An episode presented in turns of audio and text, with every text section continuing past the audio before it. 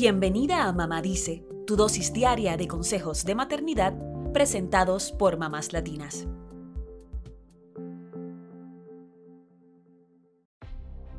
Creo que a todas nos ha pasado que entramos en la habitación de nuestros hijos y queremos salir tan rápido como sea posible. Parece que hubiera explotado una bomba que dejó ropa regada por todas partes, deshizo la cama, tiró las sábanas al piso, sacó todos los juguetes y dejó la basura fuera del cesto. Quisiéramos tener una varita mágica para poner todo en su lugar. Pero sabemos que si siempre hacemos todo por nuestros hijos, no aprenderán a hacerlo por ellos mismos. Tranquila, no eres la única. Hay niños que dicen que no les importa tener su habitación desordenada, pues saben dónde está todo, aunque a veces nos preguntamos si eso es verdad. Algunos desordenan la habitación cuando están agobiados por algo en la escuela, y otros tienen problemas para organizarse, así que necesitan una ayudita extra.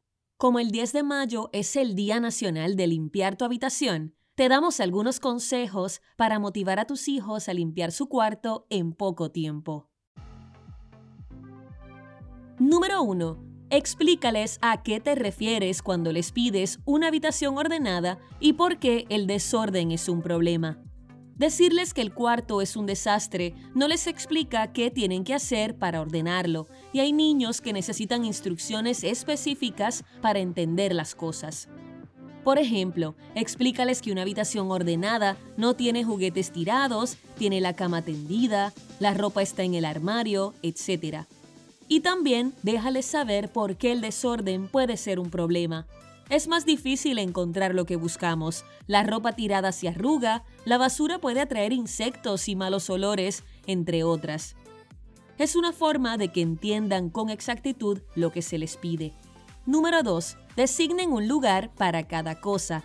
No saber dónde va cada objeto es una de las razones para que los niños no sepan ordenar. Por eso es importante que cada objeto, como la ropa, los juguetes, los libros, los equipos de deportes o los instrumentos musicales, tengan su lugar y que éste sea de fácil acceso para los niños. Número 3. Una foto de cómo luce la habitación limpia puede ser de mucha ayuda.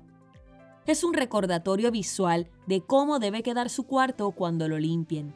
También puedes darle instrucciones específicas de cómo deben ordenar ciertas cosas. Por ejemplo, que la ropa deben ponerla en los cajones o en perchas y los libros deben estar por orden de tamaño. Número 4. Ayúdales a deshacerse de las cosas que ya no usan o que no sirven. Esta es una forma de evitar una acumulación excesiva de objetos que no necesitan en el cuarto. Y también ayuda a que sea más fácil limpiar la habitación. Número 5. A la hora de limpiar, pídeles a tus hijos que primero busquen todos los artículos de limpieza que necesitan.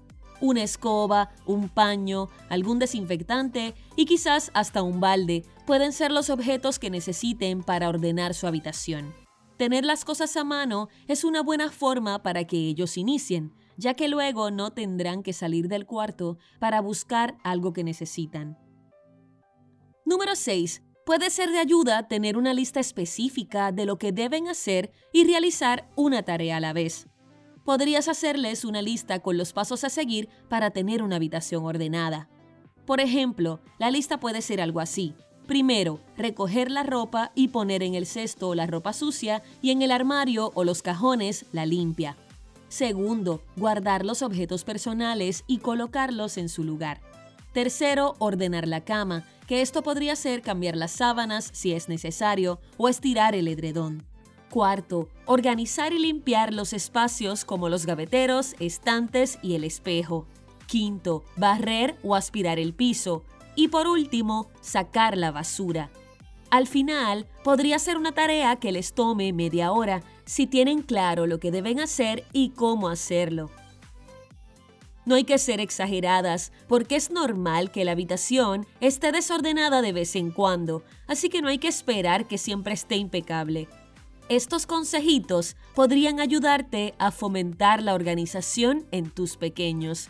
Es muy importante que cuando tus hijos limpien su cuarto, los felicites por su esfuerzo y también que des el ejemplo de organización para ser el referente de tus hijos.